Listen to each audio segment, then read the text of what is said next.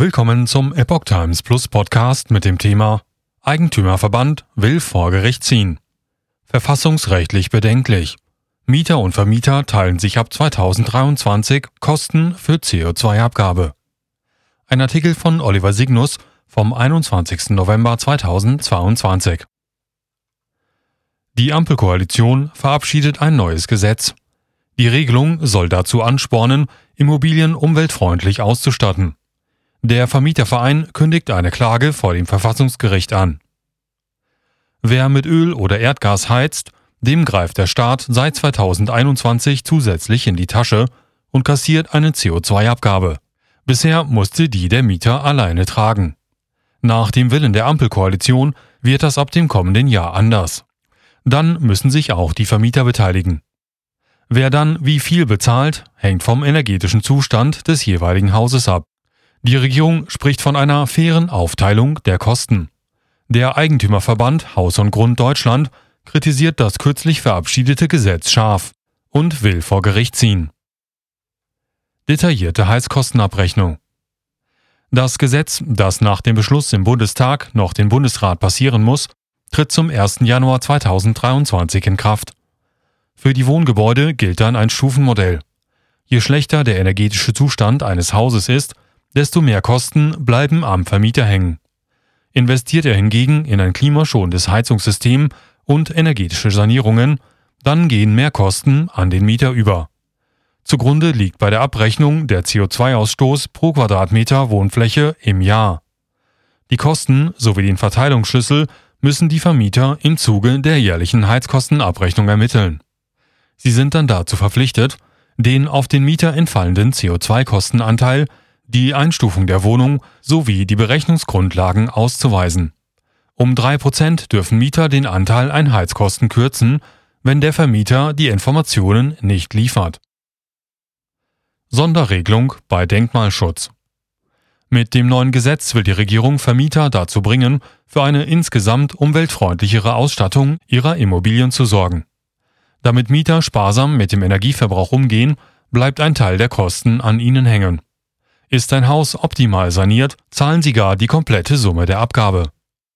Verhindern Vorgaben wie Denkmalschutz, Pflicht zur Nutzung von Fernwärme oder Milieuschutz eine Verbesserung der Energiebilanz, gilt eine Sonderregelung. Der Kostenanteil für die Vermieter halbiert sich dann oder entfällt ganz. Zehnstufiges Rechenmodell. Der Aufteilung der Kosten liegt ein zehnstufiges Rechenmodell zugrunde, erläutert das Portal chip.de. Bei einem Verbrauch von weniger als 12 Kilo CO2 pro Jahr zahlt der Mieter die komplette Abgabe. Kommen zwischen 32 und 37 Kilo CO2 pro Jahr zusammen, teilt er sich die Kosten je zur Hälfte mit dem Eigentümer. Bei besonders schlechten Werten von mehr als 52 Kilo CO2 pro Jahr bleiben 95 Prozent der Kosten am Vermieter hängen. Eine durchschnittliche Wohnung eines Mehrfamilienhauses verursacht pro Jahr Mehrkosten von 67 Euro beim Heizen mit Gas und 98 Euro bei Gasöl, schreibt chip.de mit Verweis auf Angaben des Mieterbunds. Eigentümerverband. Verfassungsrechtlich bedenklich. Der Eigentümerverband Haus und Grund Deutschland bezeichnet den Beschluss der Ampelkoalition als puren Populismus.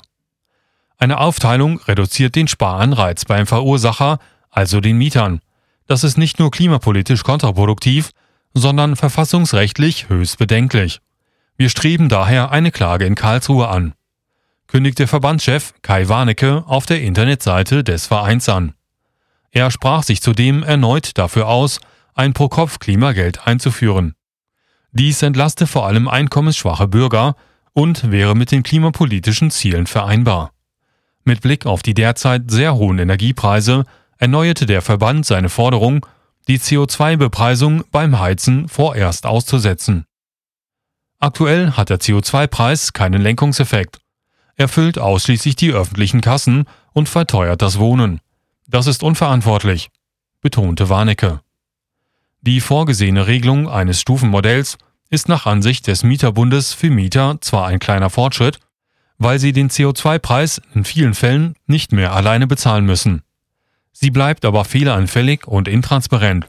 Aufgrund zahlreicher Ausnahmen für Vermieter kann keinesfalls von einer flächendeckenden Entlastung der Mieterinnen und Mieter gesprochen werden, sagt Mieterbundsprecherin Dr. Jutta Hartmann auf Anfrage von Epoch Times.